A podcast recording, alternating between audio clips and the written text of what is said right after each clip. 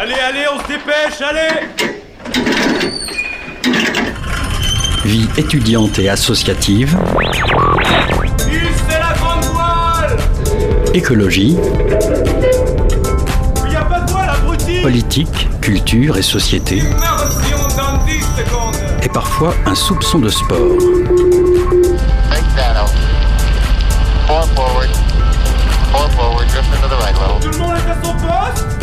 Du lundi au jeudi, 18h-19h, le sous-marin, la quasi quotidienne d'infos de Radio Campus Angers. Il est 18h, bienvenue dans le sous-marin, votre émission d'actualité sur les ondes de Radio Campus. Au programme de ce soir, en première partie d'émission, on reçoit Julien Collinet, journaliste à La Topette, notre journal d'investigation locale. On va discuter avec lui du dernier numéro sorti en mars. En deuxième partie d'émission, on accueille Olivier Dolbo et Ariane Alemandi, pardon, tous deux professeurs de philosophie au lycée pour discuter avec eux du bonheur et notamment du bonheur au travail, car figurez-vous qu'aujourd'hui c'est la journée internationale du bonheur et du bien-être. Ce lundi, on aura le plaisir d'écouter les chroniques de Zoé, d'Hermine et on pourra aussi écouter un reportage d'Hugo sur les composteurs dans le Crous. Radio Campus en immersion dans le sous-marin, on est parti pour une heure. 18h-19h, le sous-marin sur Radio Campus Angers. Alors, une enquête sur les dépenses des élus avec l'argent public, la nouvelle prison qui va ouvrir à Loire-Othion, le manque de médecins en Anjou, voilà les thèmes abordés dans la topette ce trimestre. Julien Collinet, bonsoir. Bonsoir. Donc vous êtes journaliste dans ce journal euh, d'investigation locale. Donc avec vous, on va revenir euh, sur euh, tous sur, quelques enquêtes que vous avez pu publier. Et donc à la une, vous mettez en lumière les déserts médicaux à Angers, en Anjou, pardon. J'aimerais d'abord qu'on revienne sur ce terme de désert médical. Quand on pense à un désert médical, on pense à la campagne, voilà, où il n'y a aucun médecin. Mais en fait, les villes moyennes comme Cholet, Saumur et même Angers, ce, sont des déserts médicaux. Bah, tout à fait. Enfin, désert médical, en tout cas, un endroit où on manque de médecins, parce que c'est ce qu'on a constaté pendant notre enquête, c'est qu'il y a de plus en plus de personnes qui ont des difficultés à trouver un généraliste ou aussi un médecin spécialiste. Effectivement, c'est pas seulement dans les zones rurales, mais ça arrive aussi dans les grandes villes du département. Et même les gens à Angers, même dans les préfectures, les gens qui, euh, qui arrivent à Angers, qui emménagent, ont toutes les peines à, trouver un médecin traitant. Et un petit pour se rendre compte de l'ampleur du problème, il y a quand même en tout 13 500 habitants dans l'agglomération de Cholet, c'est-à-dire euh, un, un Choletais sur cinq qui n'a tout simplement pas de médecin généraliste, pas de médecin traitant. Dans un article du Courrier de l'Est sorti le 16 mars dernier, on peut lire que l'accès aux soins se dégrade dans tous les pays de la Loire, là-dessus vous vous rejoignez, mais qu'en réalité le Maine-et-Loire s'en sort plutôt bien, même très bien, euh, par rapport à, d'autres euh, comme la Sarthe euh, et Mayenne. Est-ce que c'est des propos qui entrent en contradiction avec ce que vous dites dans votre article? Bah, La réalité, c'est ce qu'on s'est rendu compte en enquêtant, c'est que ces statistiques ne correspondent pas à la réalité du terrain. C'est aussi justement ça l'intérêt de faire un travail journalistique, c'est d'aller vérifier par nous-mêmes. Alors effectivement, sur les médecins généralistes, si on s'en sort un petit peu mieux euh, en Maine-et-Loire qu'ailleurs. Euh, c'est pas pour ça que la situation est bonne. Et d'autant plus que sur les, ce qui est spécialiste, euh, dentiste, dermato, etc. Là, en revanche, le Maine-et-Loire est largement en dessous de la moyenne nationale. Donc voilà, il faut bien regarder tous les, tous les chiffres. Et effectivement, si c'est un nivellement par le bas, si on se dit, hmm. ah, on est un petit peu au-dessus de la moyenne nationale, mais que ça ne fonctionne pas, avec toutes les implications que ça peut avoir, il y a quand même un problème et on peut parler euh, entre guillemets de désert médical effectivement. Oui parce que à l'inverse d'autres départements, le nombre de médecins dans le Maine-et-Loire a augmenté, mais pas assez par rapport à l'explosion des, enfin l'explosion, l'augmentation euh, de la démographie. Tout à fait, euh, l'augmentation de la démographie et sans compter aussi le vieillissement de la population avec une population qui a besoin de qui a de plus en plus besoin d'accès à la santé, donc ça crée un vrai bouchon et un gros gros problème. Comment les, les, personnes avec qui vous avez pu parler expliquent ce manque de médecins dans, dans le pays de la Loire, dans les pays de la Loire? Alors il y, a pas mal d'explications. Donc euh, effectivement, comme je le disais, le vieillissement de la population qui fait que ça engendre de plus en plus de besoins. Mais aussi il y a ce que beaucoup de même de, médecins nous ont dit, c'est que les médecins qui s'installent aujourd'hui, euh, bah, peut-être font un peu moins d'heures que euh, que les, médecins un peu à l'ancienne qui pouvaient faire 70 heures de boulot. Et c'est bien légitime hein, que les, les médecins actuels ne veuillent pas travailler autant ce qui peut être euh, très difficile. Mais euh, ça se fait qu'il y a en tout cas un manque de médecins. Euh, il y a aussi forcément le numerus clausus qui a été bloqué pendant très longtemps. Alors, le qui, a, qui a été voulu par l'ordre des médecins pendant, depuis que ça a été créé en 71. C'était même demandé quoi, qu'il soit maintenu. Tout à fait. Il y a eu une résistance de, de, l'ensemble de la profession qui voulait pas qu'il y ait trop de gens qui accèdent aux études de médecine. Il faut dire quand même que ça arrangeait bien aussi les gouvernements parce que ça permettait de faire des économies en termes de santé. voilà, donc aujourd'hui, on a. Donc maintenant, on paye, ce, par exemple, ce numerus clausus euh, qui dure depuis euh, 50 ans, parce qu'il a été supprimé en 2020 avec la fin de la PACES. J'ai fait la PACES, c'était horrible. Euh, mais il a duré 50 ans et maintenant, en fait, on, on paye les conséquences de, de, de cette décision. Tout à fait, on les paye encore et on les paiera longtemps, parce que de toute façon, même si on a enlevé le numerus clausus aujourd'hui, bah, les médecins qui sortiront euh, diplômés, ça ne sera que dans 10 ans. Et même si on dit qu'on Mm. l'a enlevé, en fait, euh, c'est toujours pas suffisant, parce que je prends euh, actuellement à l'université d'Angers, donc les médecins qui sortent sur Angers, c'est censé être notamment pour le Maine-et-Loire, la Sarthe, la Mayenne, ils ne sont que 220 en deuxième année, euh, parce que aussi l'université a des manques de moyens et forcément ne peut pas former autant de médecins qu'il en faudrait sur le territoire. Comme, euh, comme vous l'avez dit, on a, on a augmenté le nombre de places, mais euh, c'est quand même assez limité. Et surtout, c'est que dans 10 ans qu'on verra cette différence. Comment ils font les médecins actuellement pour, que, enfin, ceux que vous avez pu interroger, ceux avec qui vous avez pu discuter, pour gérer la, la surdemande à l'heure actuelle? Ils prennent pas leur retraite, j'imagine déjà, parce qu'il y a quand même un quart des médecins qui ont plus de 60 ans. 60, ouais, ça. Tout à fait, bah, surtout ils refusent des patients en fait, Euh, c'est assez dramatique, notamment on a eu beaucoup beaucoup de témoignages, Euh, par exemple pour avoir un, un dentiste, un rendez-vous chez un dentiste c'est six mois d'attente, et encore si on trouve bien un dentiste qui veut accepter de nous prendre rendez-vous, euh, pour les dermatos c'est encore pire, c'est des mois et mois d'attente, donc il y a des stratégies qui se font, certains médecins n'acceptent que des patients qui sont sur leur commune, mais si dans votre commune il n'y a pas de médecin, bah, c'est pas de chance pour Mm. vous. Enfin, il y a tout un tas comme ça. Et après, euh, les médecins font pour le mieux, mais il y a un vrai souci quand même de euh, répartition euh, des médecins euh, sur le territoire. Euh, je vais prendre par exemple l'exemple de la côte du côté de Pornic. Vous avez 9 fois plus de médecins par habitant là-bas que si vous êtes du côté de Durtal. Donc Durtal, c'est au nord-est du département, nord-ouest pardon du département, euh, au-dessus de Beaugé. Donc, euh, les a- médecins veulent être euh, au bord de la plage, quoi. bah, il y a Ça, Il y a une sociologie de personnes qui habitent qui est, qui est plus euh, aisée, j'imagine. Tout à fait, puis c'est forcément plus agréable d'habiter euh, à la mer. Donc euh, aujourd'hui, euh, l'obligation euh, d'installation des médecins euh, commence à être mise en cause, mais en tout cas n'est pas Mm. effective. Donc euh, il y a des grandes disparités euh, sur le territoire. Aussi, par exemple, si vous allez dans les euh, Hautes-Alpes et les Bouches-du-Rhône, vous avez deux fois plus là de médecins généralistes par habitant qu'en Mayenne, par exemple.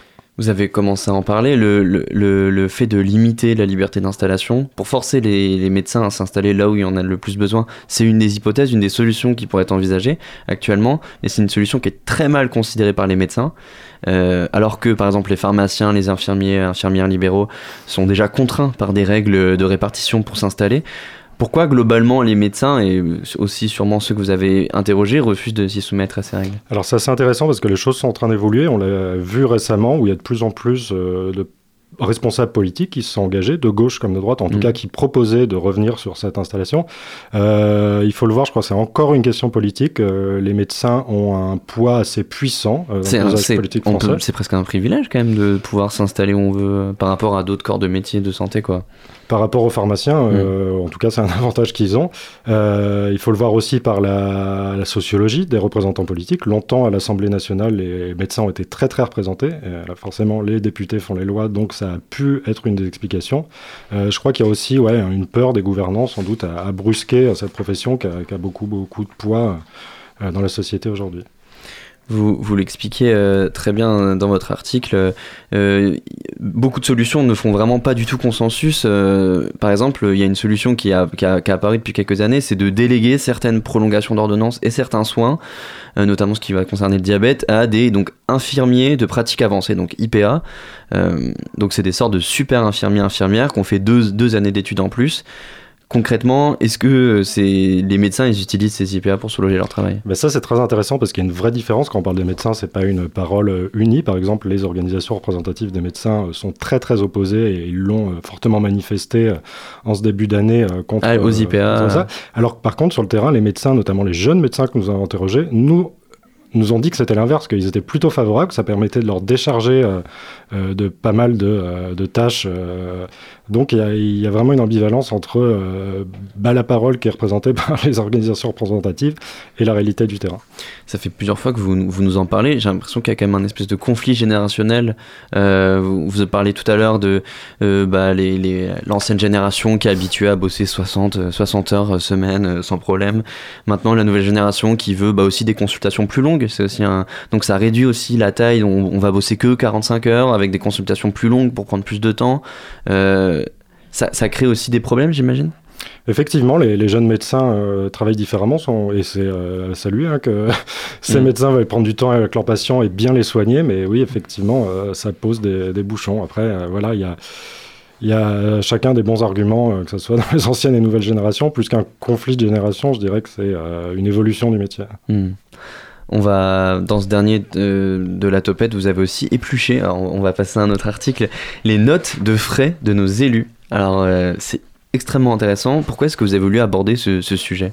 Bah Déjà, c'était une question de transparence. Euh, il se trouve que euh, tout citoyen, qu'il soit journaliste ou non, a le droit de demander euh, à une collectivité territoriale, à une administration, d'avoir connaissance pardon, des documents qui sont administratifs publics. donc, il faut savoir que les élus, en, en, plus de leurs indemnités de fonction, ont le droit de se faire rembourser tout un tas de frais, que ce soit des frais de déplacement, d'hébergement, de restauration, de représentation aussi. Euh, et, nous, on l'a pas inventé. Hein. Il y a d'autres euh, journalistes qui l'ont fait euh, dans d'autres régions de France. On, a demandé à plusieurs régions de nous, fournir ces notes de frais des élus.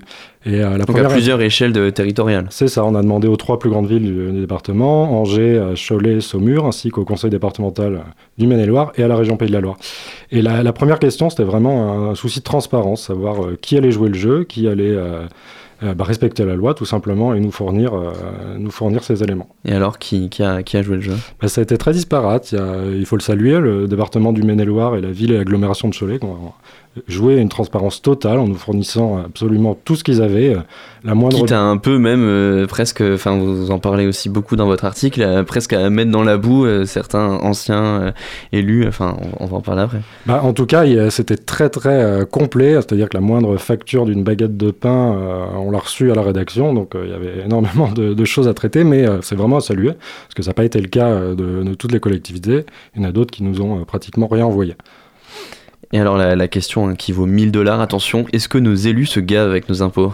Bah, Franchement, il n'y a pas euh, d'abus euh, scandaleux comme euh, ce qu'avait pu révéler Mediapart par rapport au président du conseil régional d'Auvergne-Rhône-Alpes, Laurent Vauquier, qui avait organiser un, dîner à, plusieurs 150 000, 150 000 euros. J'ai plus le chiffre en tête, mais c'était assez énorme. Non, non, il n'y a pas de, choses euh, scandaleuses. Par contre, il y a, quand même des dépenses qui peuvent poser question, en tout cas qui irritent, qui peuvent irriter euh, les gens qui doivent actuellement se serrer la ceinture, surtout en ces contextes d'inflation. Dans votre article, vous mettez en lumière des élus qui, qui ne se gênent pas forcément, euh, que ce soit donc Gilles Bourdoulet à Cholet et ses frais de, restauration euh, qui, sont, qui, posent, qui posent question quand même, euh, Florence Darbin euh, au département, qui a un chef cuistot, c'était même une blague de qu'est-ce qu'on va manger ce midi, enfin bref. ça questionne quand même notre rapport aux privilèges des politiques. Est-ce que vous avez aussi rencontré des élus qui réchauffent leur petit plat au micro-ondes ou c'est vraiment une généralité de manger au restaurant quand une fois qu'on est élu de la République? Alors ça on sait pas, on sait vraiment on a vraiment fait une enquête du coup euh, sur base de documents où on a demandé ces notes de frais. Donc euh, on n'a pas, euh, on n'a pas eu l'inverse de savoir ceux qui étaient. en tout cas, à Saumur, c'est vrai que on a, ce qu'on a eu d'après les enveloppes globales, ça paraît quand même assez modeste en tout cas. Mmh. Mais par exemple, vous repreniez l'exemple de, Florence Dabin, c'est vrai qu'on a été très surpris de découvrir en épluchant les notes de frais qu'il y avait un chef bah, dédié à la présidente pour comme à l'Assemblée nationale pour ses invités. C'est ça, on croyait que c'était limité aux dorures de la République. Mais non, non, à Angers aussi, ça se passe. Euh, on peut avoir ce genre de, privilèges, entre guillemets. Et, ces dépenses et ces petits privilèges qu'ils ont, ça, souligne quand même un, vrai problème. C'est-à-dire que le public doit aussi s'aligner avec les, prestations du privé pour continuer à attirer euh, des profils et aussi pour limiter euh, la corruption de, et de l'abus de l'argent public. C'est ça, il ne faut pas tomber dans la démagogie de dire forcément que les élus gagne euh, trop parce que c'est aussi des missions importantes. Après, euh, c'est pour ça et c'était le but de euh, notre article à la base, c'est vraiment une question de transparence parce que s'il y a des choses cachées, bah, on renforce en plus la, défiance, la méfiance des citoyens mm. envers nos responsables politiques. Donc voilà, c'était vraiment ça effectivement le but. Donc les villes d'Angers et de Saumur vous ont envoyé des informations très incomplètes. Non, si, c'est ça. alors que légalement, comme vous l'avez dit, tout citoyen peut avoir accès aux dépenses de, de frais d'élus c'est un réel problème de transparence que vous mettez en lumière par rapport à ces deux municipalités. C'est ça. Après, euh, il faut aussi quand même souligner que ça leur demandait beaucoup, beaucoup de travail. Euh, peut-être n'ont-ils pas eu le temps. Euh, il y a des recours qui sont possibles. on peut saisir la CADA. Les citoyens doivent être au courant aussi. C'est un organisme qui permet de donner un avis si une administration. Et je prends l'exemple parce que c'est sorti ce week-end. Il y avait un journaliste à Paris qui a attendu 5 ans avant d'obtenir les, notes de frais de la la, maire de Paris, alors lui, il allait carrément au tribunal administratif, etc. Et le tribunal administratif a confirmé qu'elle devait lui envoyer. Donc, euh, sur la loi, c'est clair qu'elle va dans ce sens. C'est quand même étrange de devoir aller jusqu'au tribunal alors que c'est un droit et que normalement c'est presque un service. Ils doivent donner ces informations-là. Ouais, effectivement. Bah après, quand on est journaliste, on est habitué à s'opposer à ce genre de, refus, euh, euh, que ce soit dans le public ou dans le privé, d'autant plus dans le privé d'ailleurs. Euh, voilà, bah, mais j'imagine qu'avec ce genre d'enquête, que d'autres journaux aussi font, les, les, attitudes vont évoluer, les pratiques. avec ces deux villes, donc Angers, Saumur, est-ce que vous êtes allé plus loin dans, dans, cette enquête pour un prochain numéro, par exemple? Euh, bah oui, je pense qu'on va en tout cas essayer de relancer les, euh, les collectivités qui ne nous ont pas répondu. Euh, peut-être pas, pourquoi pas regarder aussi dans des petites communes, ça peut être intéressant, hein, pour, mm. juste pour la comparaison, sans forcément avec un esprit malicieux derrière, mais je pense que les pratiques sont pas les mêmes effectivement entre la région Pays de la Loire et une petite commune de 200 habitants du 49. Et quand, quand, vous avez voulu vous lancer dans, dans toute cette analyse de toutes ces factures, ces tickets de caisse, est-ce que vous aviez euh, une, intuition de, corruption ou un tuyau quelque part, ou vraiment c'était pour, euh, pour, pour cesser l'exercice et pour voir qu'est-ce qu'il en est euh, dans le Maine-et-Loire Ouais, au départ, c'était vraiment par curiosité, ouais, par souci de transparence, je le répète, mais par curiosité, bon, on sait pas, on peut tomber sur quelque chose. après, on savait que ça serait vachement, vachement de boulot. On a, on a commencé ça au mois de juillet, donc c'est pratiquement ah 9 mois de travail. Surtout, ce qui a été très long, c'était bah, de relancer afin d'obtenir les documents. Euh, non, on s'attendait à, rien. On, espérait être surpris, puis on en a eu quelques-unes, des petites surprises. Pour terminer, on va aborder un autre article, euh, la première double page de votre journal. C'est la construction de la grande prison à, à Brin-sur-Lotion d'ici 2027. Euh, ce grand projet, pourquoi je dis grand projet? Parce que ce sera la quatrième plus grosse prison de France avec 850 places. Euh, donc ce grand projet vient des promesses de campagne d'Emmanuel Macron pour faire face à la surpopulation carcérale, car en France et en moyenne on est à 142% euh, de nos capacités dans les maisons d'arrêt. Vous avez pu discuter avec des gardiens et des associations comme euh, Concertation Prison. Selon eux, est-ce que ce projet, c'est une bonne initiative pour faire face à, cette problématique? Eh ben, en fait, juste pour revenir à, l'origine du, sujet, on a eu l'occasion de visiter la maison d'arrêt d'Angers, euh, qui se situe dans le centre-ville, et il faut savoir que c'est euh, sont des conditions de détention qui sont absolument déplorables. J'ai pas peur de le Moins d'un mètre carré. C'est ça, parce qu'on a des, des, cellules avec trois, trois prisonniers, alors que normalement une cellule ne doit comporter qu'un détenu. c'est très vétuste, il n'y a pas d'eau d'eau chaude euh, dans les cellules. Euh, Ils se douchent même pas tous les jours. Il y a beaucoup de problèmes d'hygiène, effectivement. Donc, euh, se pose la question de la détention. Et c'est vrai qu'au départ, moi, c'est parce que moi, moi qui ai écrit cet article, je n'avais pas vraiment d'avis là-dessus.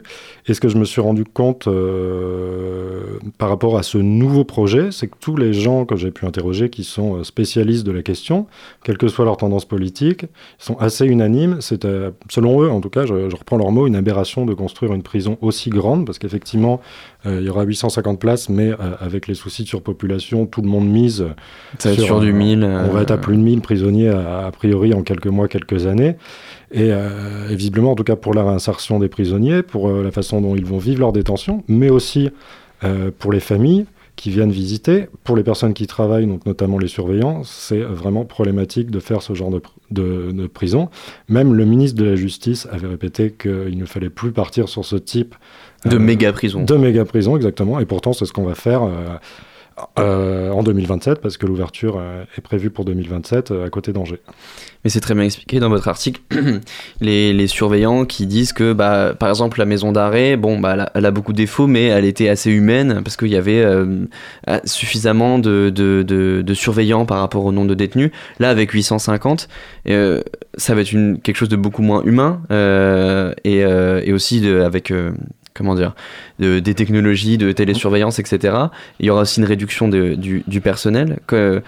Comment c'est pas commun qu'on se dit il faut qu'une prison soit humaine. C'est pas c'est pas un réflexe qu'on a. Qu'est-ce qu'ils vous ont dit en fait les surveillants par rapport à ça? Bah, justement c'était assez surprenant. Moi j'ai jamais euh, parlé à des surveillants de prison et euh, j'ai rencontré vraiment des gens passionnés par leur métier qui mettaient en avant sur l'humain. Il y avait alors euh, pas de la complicité avec la détenue mais en tout cas une forme de respect que j'ai trouvé quand ils en parlaient bah, parce qu'ils aiment bien leur métier parce que justement ils peuvent créer des contacts avec ces gens parfois les soutenir quand ils ont des, des soucis effectivement ils sont très très inquiets par rapport à ça. Et, euh, aujourd'hui, on manque toujours de, de surveillants. Euh, c'est un métier où il y a beaucoup, beaucoup de difficultés à recruter. Mais là, euh, en fait, comme ils sont sur des euh, plus petites échelles de nombre de détenus, euh, bah oui, ils arrivent à créer une relation, à tous les connaître. Mm. Euh, demain, ça va être beaucoup plus difficile. Et effectivement, ça c'est vrai, il y aura une augmentation euh, bah, de la télésurveillance, de l'automatisation de la fermeture des portes, avec un, un côté de plus en plus déshumanisant de la prison. Et ça, les associations sont très inquiètes là-dessus. Parce que ce qu'il ne faut pas oublier, c'est que le rôle de la prison, certes, c'est de euh, faire respecter une peine qui a été euh, euh, décidée par un, par un tribunal, mais c'est aussi de réinsérer les gens. L'idée, Mhm. c'est que quand ils ressortent de la prison, bah, ils sont en capacité de se réinsérer dans la société, trouver un travail, etc. On va en parler après du, taux très très bas de réinsertion en France, euh, qui, est, vraiment une, statistique euh, un, peu, un peu naze, on peut le dire. Dans votre article, vous citez euh, Jean-Charles Prono, qui est maire LR de la commune de Loire-Othion, et il dit, je cite, Si c'est juste une prison posée là, ça, ne m'intéresse pas, mais si ces nuisances, on les compense en étant gagnants sur l'assainissement, la mobilité et l'aménagement du territoire, alors oui. J'étais un peu choqué par ces propos. Quand on parle de prison, on parle de nuisance. C'est fort, nuisance, pour parler d'une prison. Alors euh, là, je pense qu'il répondait à une question par rapport notamment à- aux réactions des riverains, parce qu'il faut savoir que des prisons, bah, en général, les, les riverains, euh, quand ils savent qu'il y a une prison qui va s'installer à côté de chez eux, ils sont assez hostiles, parce que ça peut porter un certain nombre de nuisances, euh, notamment de mauvaises fréquentations qui viendraient tourner autour de la prison. Puis en fait, c'est une mauvaise image, surtout euh, Mm. pour la commune. Euh, donc c'est ce qu'il voulait dire. Effectivement, ce qui est intéressant, euh, c'est qu'il parle de compensation, parce qu'en fait, il y a tout un jeu qui se crée entre les communes euh, et l'État, parce que en échange de justement ces nuisances entre guillemets, euh, bah, on va essayer de négocier des choses. Ça peut être une route ou Mm. un équipement comme un commissariat, une station d'épuration, etc. Donc c'est un deal quoi, on, on échange, euh, ok on accepte, mais en échange euh, voilà quoi, on a des, des- une amélioration des, des infrastructures. Euh, ça, ça questionne de construire une prison aussi loin d'une ville. Euh, c'est plus difficile pour les familles de basiquement de venir euh, rendre visite, pour les associations de Mm. mobiliser des bénévoles pour faire, euh, pour faire vivre ces prisons qui, qui sont un lieu de réinsertion. Est-ce que ça entraînerait pas une plus grande marginalisation des, des détenus en fait de faire une prison qui soit pas en ville? Bah, ça peut être le risque parce qu'effectivement, euh, il y a un souci d'accès à, à la prison quand euh, elle se trouve à plusieurs kilomètres d'Angers. Alors il y a quand même des euh, obligations. On doit plus être à moins d'une demi-heure ou un quart d'heure d'un tribunal ou d'un palais de justice, qui sera le cas à Brin-sur-Lotion. Mais effectivement, les, les familles, quand elles veulent aller visiter les détenus, bah, c'est plus compliqué. Euh, c'est plus compliqué pour les associations, mais c'est aussi plus compliqué pour les intervenants. Euh, notamment, il y a des gens de l'éducation nationale qui travaillent en prison. Euh, il y a des... On parlait de médecins, mais c'est le cas. Il y a des services, notamment, je pense, au centre, au Sésame à Angers, pour euh, tout ce qui est soins psychologiques. Euh, D'ailleurs, une question qui est euh, très importante parce que le taux de, de détenus qui souffrent, qui ont des problèmes psychologiques est énorme. Donc, ouais, ça risque d'isoler un peu plus les détenus. Puis il y a toute cette question, en fait, est-ce que la prison, on veut pas juste ne pas la voir en la déplaçant? Hmm.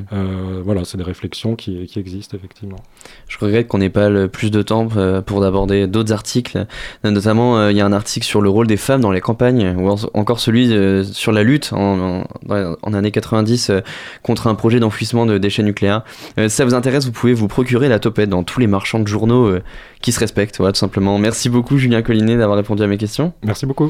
Dans quelques instants, on accueillera, on accueillera euh, Olivier Dolbeau et Ariane Alamendi pour parler du bonheur en cette journée internationale du bonheur. Mais avant cela, respirons un petit peu et en musique.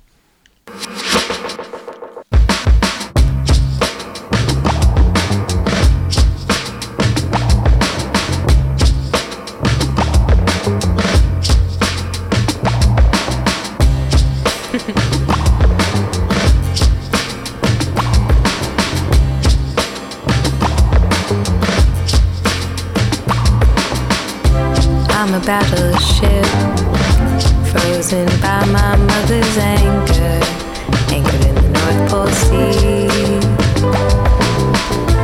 I'm a sphinx, stamped on the Hilton poster, hoping to see the desert. I'm a woman without country or state,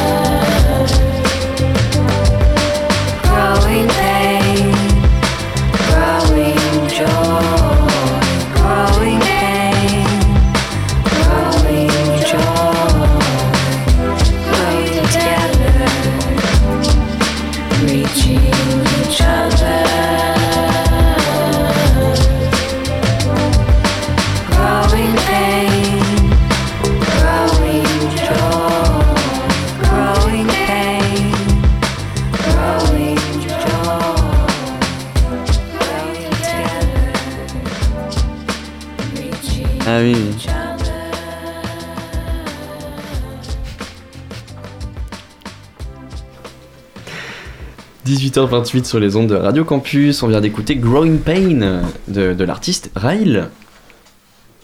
18h-19h, le sous-marin sur Radio Campus Angers. On va parler du bonheur dans la suite de l'émission et on commence très bien dans cette logique de bonheur puisque Zoé m'a rejoint dans les studios. Salut Zoé. Coucou Augustin. Alors euh, tu vas nous parler de la courtoisie au volant. Exactement. Alors cette année, la FPC célèbre la 25e édition de la courtoisie au volant. La FPC, l'Association française de prévention des comportements au volant, à ne surtout pas confondre avec l'Association française des professeurs de chinois. Je préfère le préciser car plus d'un les ont confondus. J'allais dire quoi du chinois Exactement. Voilà. Donc tout se joue du 18 au 23 mars, semaine où il vous est demandé, pardonnez-moi l'expression, d'être un peu moins con qu'à votre habitude au volant. Bon alors la courtoisie au volant, pour celles et ceux à qui ça ne parle pas, c'est de ne pas coller la saxo devant vous qui roule à 87 km heure. Mais oui, je sais, comme c'est scandaleux quand on sait que la route est limitée à 90, faut pas déconner quand même, il y en a qui sont pressés. La courtoisie, c'est aussi l'art de se retenir de montrer son vilain majeur au bonhomme qui vous a coupé la priorité. La courtoisie, c'est surtout de ne pas couper la priorité aux autres pilotes. Je rigole, hein, pas pilote, automobiliste, on n'est pas sur un circuit. D'ailleurs, la courtoisie au volant, ça commence dès le permis, puisqu'un point lui est réservé. En toute franchise, il vous sera accordé même si vous n'avez pas eu l'occasion de laisser passer Jean-Bernard et ses petits-enfants au passage piéton. Point offert, sauf si vous êtes Hugo, rédacteur en chef à Radio Campus Angers et brillant maître de stage. Dans ce cas, non seulement vous n'aurez pas le droit à ce petit point, mais en plus, on vous refusera le point écologique. Ça t'apprendra à accélérer trop fort, Hugo. Aïe aïe aïe. À en croire la dernière campagne de la sécurité routière dont on va écouter un extrait, les accidents mortels touchent beaucoup plus les hommes que les femmes parce que justement, les hommes ont tout à prouver au volant de leur bolide. Je sais pas quoi dire. Laisse-moi me remettre. J'étais pressé de te rencontrer, maintenant je suis pressé de te connaître, mon fils. T'es tout à inventer. Je crois que t'as mes yeux. Je crois qu'on s'en fout. Je pleure tellement que je te vois flou. T'as pas mes yeux. C'est quoi tant mieux, mon fils? Vois la vie comme tu veux. Alors non, il ne s'agit pas d'une pub pour devenir un papa cool et ouvert d'esprit, mais une campagne de prévention des accidents de la route dans laquelle un père dit à son fils que c'est pas sa conduite ultra virile et agressive qui va définir sa masculinité. Vous comprenez, c'est tellement émouvant et encore, je vous ai épargné le passage où le papa annonce à sa progéniture qu'il a le droit de pleurer et de se mettre du vernis. C'est beau.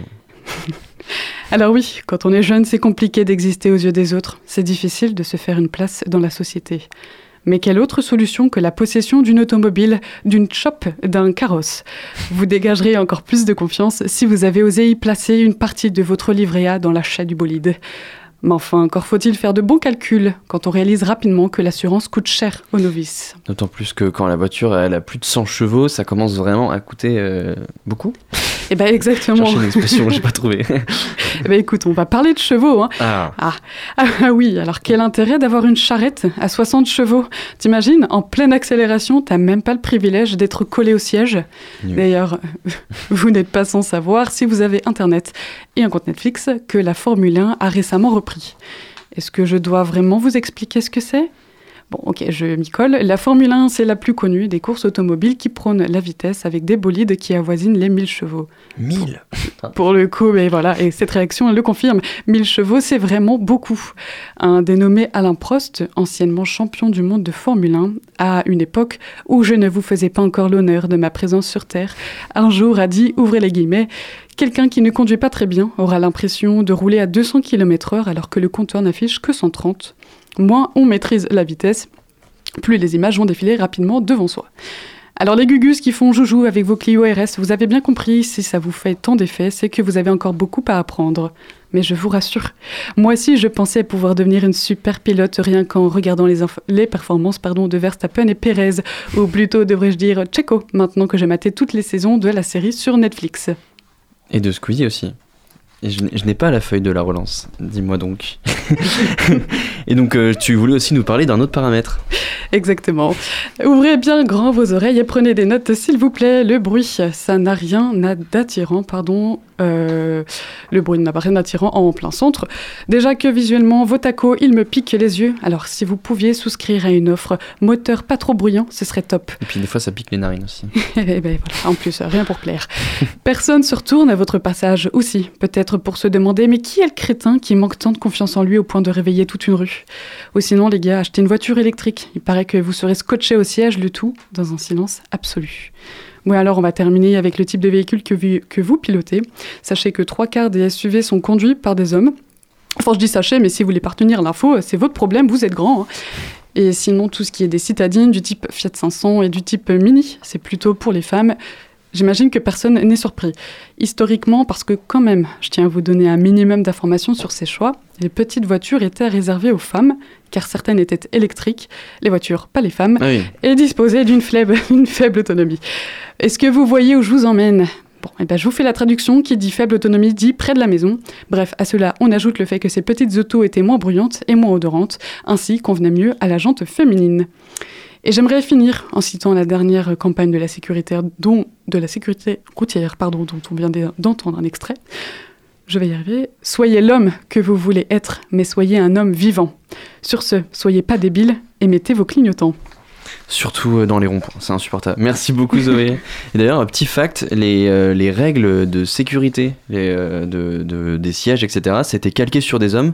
Donc euh, fondamentalement, quand on est une femme, on n'est pas aux normes de sécurité quand on est dans une voiture. Ouais, petite, petite fact. Merci beaucoup Zoé.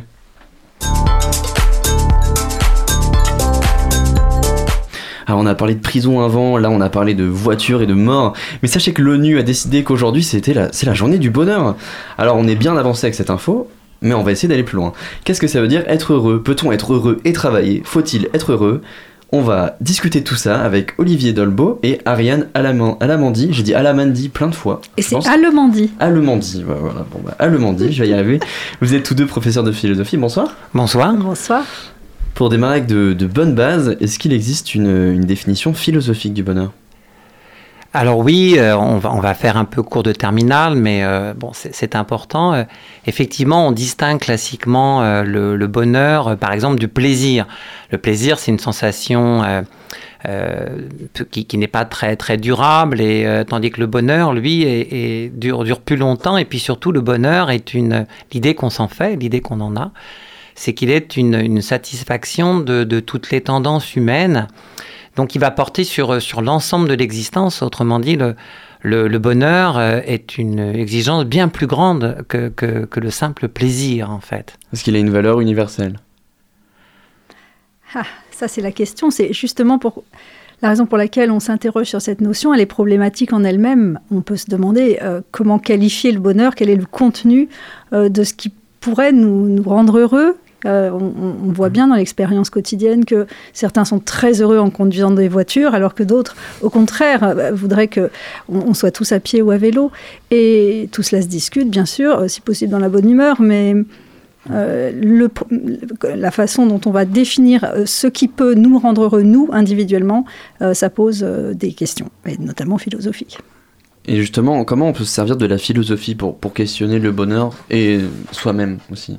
Alors, on, peut justement, vous avez raison de, bien dire cela, on peut s'en servir pour questionner le bonheur, euh, ce qui ne veut pas dire euh, être heureux. Euh, D'ailleurs, on, a tous remarqué que, que quand on fait de la philosophie, alors on a un certain plaisir de, de réfléchir, on parle de son existence, c'est- quand même bien, parce que c'est pas tous les jours quand même qu'on aborde, qu'on aborde son existence de façon sérieuse. Euh, mais en même temps, on se pose plein de questions et on peut rester parfois très perplexe. Et puis quand, quand, on trava- quand on lit certains auteurs de philosophie, euh, genre, ben, Schopenhauer est connu pour cela, euh, c'est vrai qu'il y, y a de quoi nous désespérer. Ouais. euh, je, pense- je pense à, à une ancienne élève qui, a- qui avait choisi deux textes à lire, c'était l'E- l'Ecclésiaste, donc un, un des livres sapientaux de la Bible, et puis les, les- les, les ouvrages, ben, des extraits d'un ouvrage de, de Sioran, c'est profondément désespérant. C'est c'est vrai que parfois faire, faire de la philosophie, euh, bah, ça peut être se rendre compte que, que notre existence est vraiment problématique, qu'on se pose pas mal de questions et qu'on n'a pas beaucoup de réponses et que ça va sans doute durer d'ailleurs. Donc c'est c'est plutôt assez angoissant. Il y a au moins quelque chose qui peut nous... euh, comment dirais-je, nous, nous consoler, on va dire, c'est que on, on est actif, on, on prend un petit peu sa, sa vie en main. Euh, on, on ne se, on ne se contente pas d'être d'être un, un- un animal euh, qui se procure des, des- des satisfactions agréables. Non, euh, on a une véritable exigence du- d'une qualité de vie. Et ça, ça me paraît quand même euh, être euh, extrêmement important. Voilà. Je, Épicure, il a créé une classification des désirs, j'avais appris ça en terminale, j'avais trouvé ça passionnant, euh, en vue d'atteindre le bonheur. Donc euh, il y, a les, euh, il y a les désirs nécessaires, naturels, etc. Euh, quand on intellectualise nos désirs en les classant, est-ce qu'on finit pas par avoir un espèce de point de vue cynique et sortir de nos plaisirs? Un peu comme ce que vous avez parlé tout à l'heure de, de Schopenhauer, de, à force d'intellectualiser, on, on sort aussi de l'essence du moment, par exemple. Du, du vécu, en fait. Voilà. Alors, c'est remarqué, je n'ai plus l'extrait exactement en tête, mais que, que pour quelqu'un comme Épicure, euh, la, la philosophie euh, a sans doute une, une valeur, mais ce qui est quand même important, c'est d'être heureux. C'est-à-dire que si on fait Mm. de la philosophie et qu'au final, on est extrêmement malheureux, on aurait peut-être mieux fait de s'en passer, on va dire. Euh, L'épicurisme, c'est quand même une approche rationnelle de, de la philosophie et donc du bonheur. Moi, j'ai- j'aime assez bien ce- cette approche parce qu'elle elle, elle redonne justement, alors on va employer un terme moderne, un peu de l'agentivité euh, aux, aux individus. C'est-à-dire qu'on. Ouh là là, il va falloir expliquer, monsieur Ouais. Dolbeau. C'est-à-dire, bah, ils, ils, ils sont, ils acteurs, ils sont acteurs Voilà. eux-mêmes agissent, de, de, de hein, leur bonheur, agissent. ils agissent. Et, et puis, ben, nous, nous sommes des animaux euh, qui, qui, qui aimons bien agir. Mm. Et donc, ils agissent et ça veut dire qu'ils ne, ils ne reçoivent pas un, un bonheur, ils s'interrogent dessus. Et, ça, ça me paraît vraiment une, façon de s'approprier la, question du bonheur. À opposer, par exemple, à... Euh, je, suis toujours un peu désespéré quand, je vais dans, un célèbre euh, magasin de livres du centre-ville et que je, je passe près. euh, enfin, je, je vais dire du mal du développement personnel, donc si, si vous aimez ça, écartez-vous, Ah. s'il vous plaît. On va en Euh, et- et- bien, au effectivement, euh, quand, quand, je, quand je vois les titres, c'est. c'est alors, moi, ça me rend malheureux, on va dire. Mmh. Ça me rend malheureux, sans doute, par, par générosité pour autrui. Je- je- je- J'ai mal pour autrui. Mais parce que je, je vois bien qu'il y a de, de- de- des conseils, souvent sous un mode, on va dire, un peu recette de cuisine. Ouais. Euh, de, de, de mode d'emploi. Mm. Euh, c'est souvent 3-4 leçons, euh, soyez ceci, ne soyez pas cela. Euh, on, Une on espèce est- de méthode de solution. Ouais. euh, Ouais, si on qui- applique, si on médite clés 5 pour minutes être tous les heureux. matins. Ouais. qui, voilà. qui, qui, qui est pleine de... de bah, c'est c'est plein d'amour tout ça et on, et on s'en félicite. Moi je, je, je trouve très bien que, que ces gens ve- veuillent aider l'humanité. Mhm. Mais, mais, mais il faut savoir aider. En fait je trouve c'est c'est c'est assez infantilisant en fait. C'est-à-dire qu'on vous dit voilà... euh, sur, ah oui, d'autant qu'en plus on, on associe volontiers cela à, comment dirais-je, à, à une lutte contre les pensées obsessionnelles, parce que chacun, Mm. chacun d'entre nous en a fait l'expérience. Quand on est mar- malheureux, on rumine, Mm. donc on pense tout le temps. Mais Alors on en vient à l'idée que, que, que être heureux, ça serait carrément cesser de penser. Vous voyez, donc en, en fait, faisons le vide dans notre tête. Mm. Si, si je suis très méchant, soyons complètement idiots et, et- et nous serons heureux. Suivons les conseils. Ça, ça c'est assez terrible et c'est ce que vraiment Épicure veut éviter. Mais c'est un, c'est un biais qu'on peut avoir beaucoup, c'est de dire euh, en devenant intelligent, l'homme est devenu malheureux, quoi. Il y a cette image de l'idiot heureux euh, qui. Alors qui oui, et, et du, et du misagogue, il y a, il y a- il y a- alors, le misagogue, c'est- l'homme malheureux pa- parce, parce qu'il a réfléchi. Euh, effectivement, euh, c'est c'est Kant qui dit bien ça, que nous sommes des, des- des animaux rationnels et sans doute la raison n'est n'est pas la faculté Mm.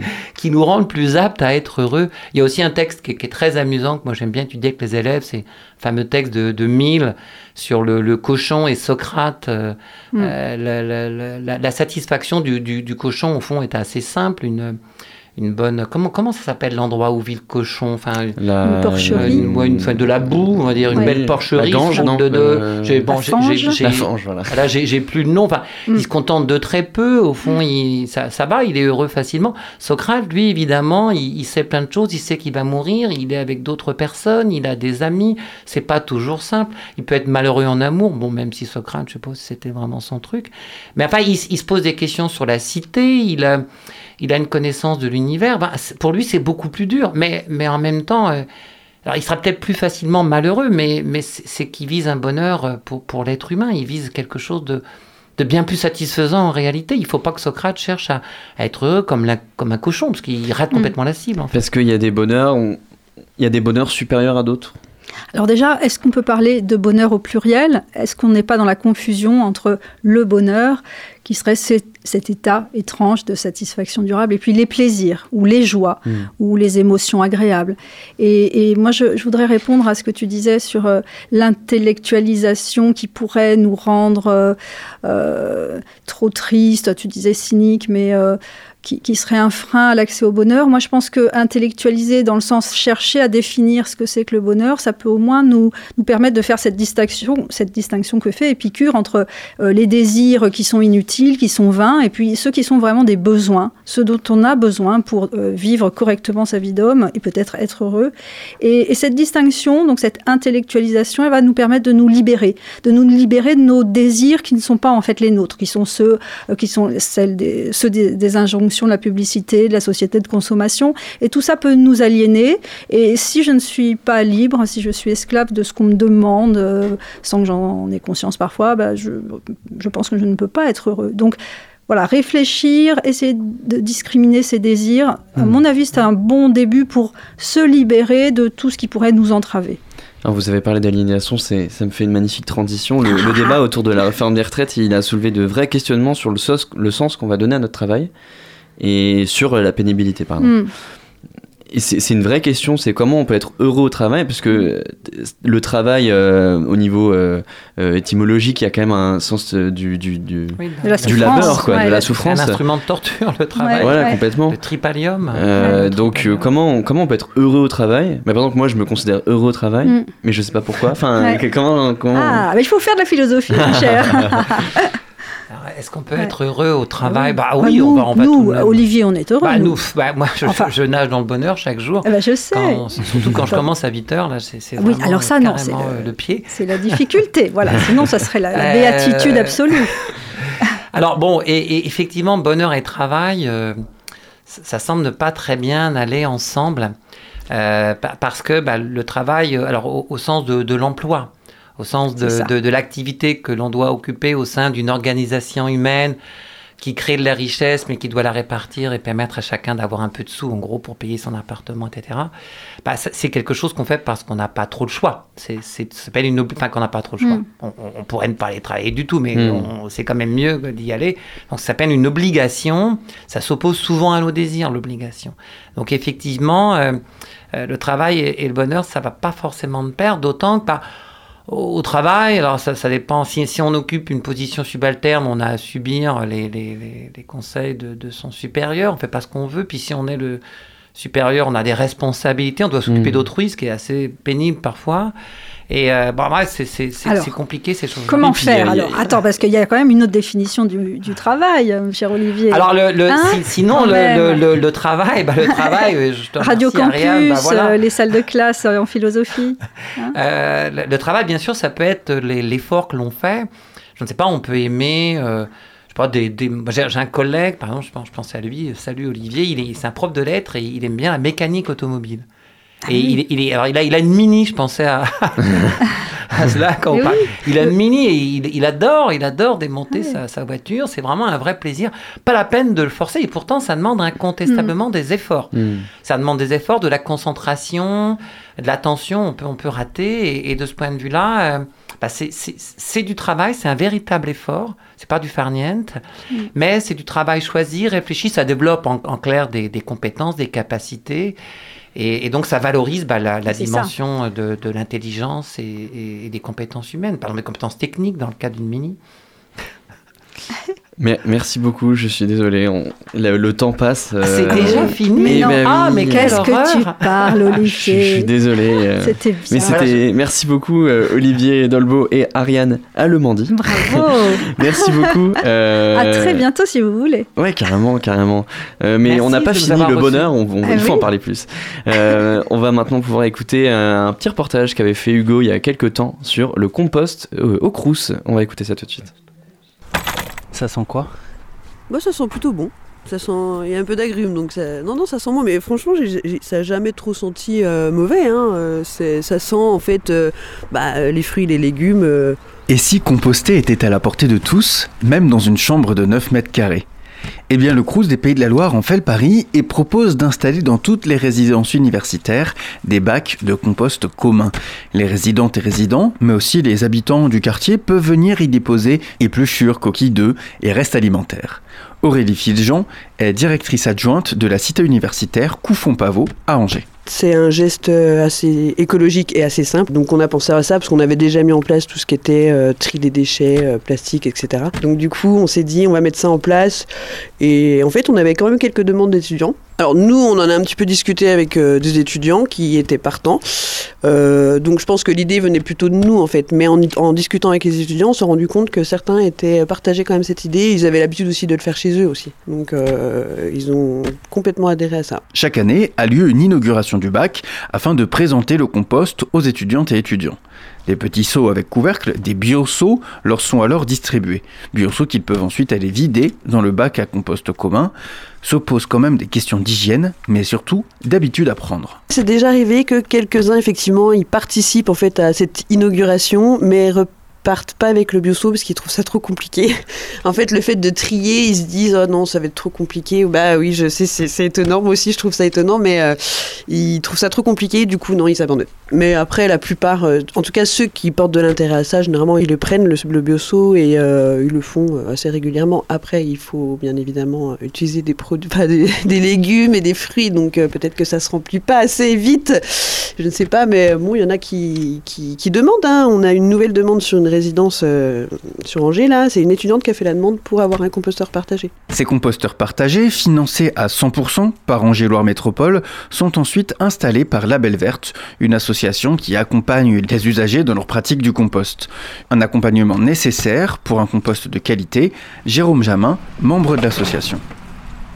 dans le fonctionnement classique, chaque usager est censé utiliser la petite griffe pour répartir euh, sur l'ensemble du composteur. Et puis une fois par semaine, une fois tous les 15 jours, en fonction de la quantité d'apport qui est déposée, et bien là il faut utiliser un outil, soit la fourche, soit le brasse compost. Et puis euh, remuer un peu plus énergiquement euh, le bac. Si tout le monde euh, retire le petit élément de plastique euh, qui va être déposé par inadvertance, si tout le monde brasse avec euh, la petite griffe euh, qui est accrochée euh, au composteur, et si tout le monde euh, dépose un peu de matière sèche, euh, feuilles mortes, euh, broyat, euh, carton de de papier toilette, euh, là en fait on a déjà quelque chose qui va fonctionner. À compter du 1er janvier 2024, le compostage domestique sera obligatoire partout en France. Et les étudiants et étudiantes ont été moteurs du développement de cette pratique. En fait, il faut savoir que donc il y a beaucoup de projets qui peuvent émerger grâce aux étudiants. On a des étudiants qui vont nous contacter, qui vont être très euh, moteurs dans la mise en place d'un nouveau projet, que ce soit dans les Crous ou euh, même dans toute la ville d'Angers, qui sont pas toujours bien reçus d'ailleurs puisqu'ils sont étudiants et qu'ils ont une, on va dire, ils ont tendance à, ne pas rester très très longtemps au même endroit. Mais, euh, mais assez régulièrement, en fait, ils initient euh, une étincelle et euh, le projet, euh, comme ça, est lancé. Et euh, comme sur le territoire d'Angers Métropole, euh, l'installation d'un site de compostage est totalement pris en charge par Angers Métropole, eh bien, euh, ben, on peut commencer l'étude et puis rencontrer les membres du conseil syndical, les décideurs, et puis ensuite envisager le projet. Utiliser un bac à compost permet de réduire ses déchets de près de 50%.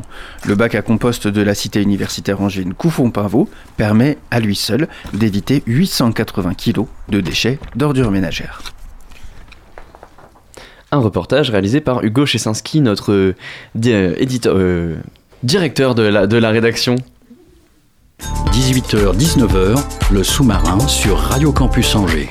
Et on parlait de bonheur tout à fait, et là je suis comblé car je suis avec Hermine. Salut Hermine. Salut Augustin. Alors ce soir c'est pas un couple, c'est un couple comme, pas comme, oulala, là là, je vais y arriver. Ce soir c'est un couple pas comme les autres que tu as envie de nous présenter.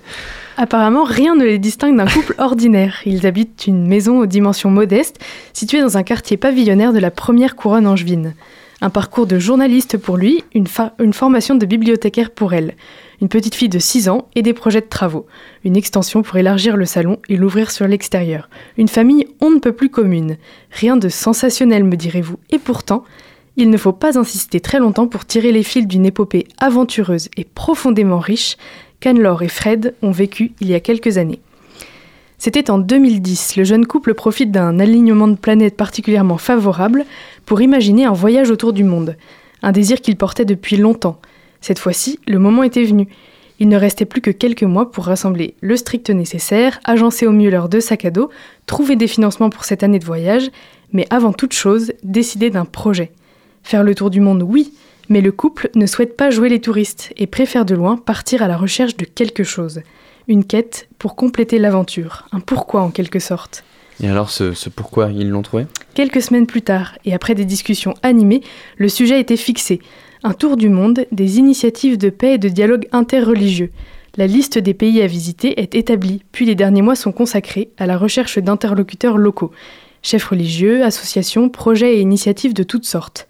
Le parcours s'affine petit à petit, mais il faut bien sûr s'attendre à ce que tout ne se passe pas comme prévu. C'est le principe même de l'aventure. Enfin, octobre 2011 sonne l'heure du grand départ. Le couple prend la route de, prend la route de l'Italie, pardon, première étape de ce long, voyage. Nous sommes en mars 2023. Les années se sont écoulées depuis le retour d'Anne-Laure et Fred. Installés autour d'une table rassurante dans une cuisine baignée de lumière, tasse de café brûlante entre les mains, ils me racontent une à une les étapes de leur périple. Si les noms et les toponymes leur reviennent parfois avec peine, les couleurs et les atmosphères ressurgissent sans effort. Les détails les plus insignifiants prennent à nouveau vie sous leurs yeux. Une rencontre bouleversante à l'aéroport d'Addis Abeba, un séjour angoissant en Irak, une foule de visages aperçus au Liban, la fraîcheur apaisante du Japon, le vide parfois, l'euphorie aussi, et une émotion toujours aussi vive. Les États-Unis, la Malaisie ou l'Égypte, ces instants vécus à la recherche d'une possible paix ne sont pas de simples souvenirs, ils sont vivants. À mi-chemin entre l'heure du café et celle du thé, ils s'invitent à nouveau autour de la table. Et lorsqu'une question un peu trop abrasive se présente sans le savoir, quelques larmes s'échappent de deux paires d'yeux rougis. C'est un privilège de recueillir ce, de recueillir ce genre de, de récit d'aventure. Un privilège, oui, une belle leçon aussi. Plonger à nouveau près de dix ans plus tard dans les détails d'une aventure qui bouleverse une vie, en voilà un véritable courage. S'arrêter quelques instants sur le long chemin de l'existence, se retourner et contempler les courbes du sentier qui s'étendent dans leur sillage. Nous ne prenons pas assez le temps de nous souvenir, pas assez le temps de nous rappeler qui nous sommes et d'où nous venons. Cet après-midi-là, Anne-Laure et Fred ont eu ce courage. Leur rire, leurs larmes et la profondeur de leurs réflexions montrent bien qu'il est bon de se replonger dans les instants qui nous ont forgés, des instants précieux qu'il est essentiel de garder en vie. Anne-Laure, Fred, pour votre courage et votre franchise, merci. Je garde le récit de vos palpitantes aventures comme une source d'inspiration. Merci beaucoup Hermine. Avec ça, joie. ça- ça donne envie de voyager. Et Mais avant, parti. et avant de se laisser, rien à voir, mais euh, petit breaking news, il y a la motion de censure du groupe euh, centriste Lyot, la, la motion transpartisane qui n'a pas été, euh, qui n'a qui n'a pas eu assez de voix. Donc le- la réforme des retraites est appliquée et euh, voilà, sauf si euh, le, le- à neuf voix près effectivement, et sauf si le Conseil constitutionnel la considère comme invalide. Et malheureusement, l'heure tourne et le sous-marin remonte vers la surface. Merci à toutes et à tous de nous avoir écoutés. Merci à nos invités pour leur participation. Merci à Hermine et merci à Zoé pour leur chronique. À la technique, c'était Mathilde. Merci à elle. Merci aussi à Étienne, notre programmateur musical international. Et à Hugo, qui a fait. euh, Qu'est-ce qu'il y a? Je me suis trompé. À la technique, c'était pas Mathilde. Margot, oh là là, pétarade. J'ai le réflexe du lundi.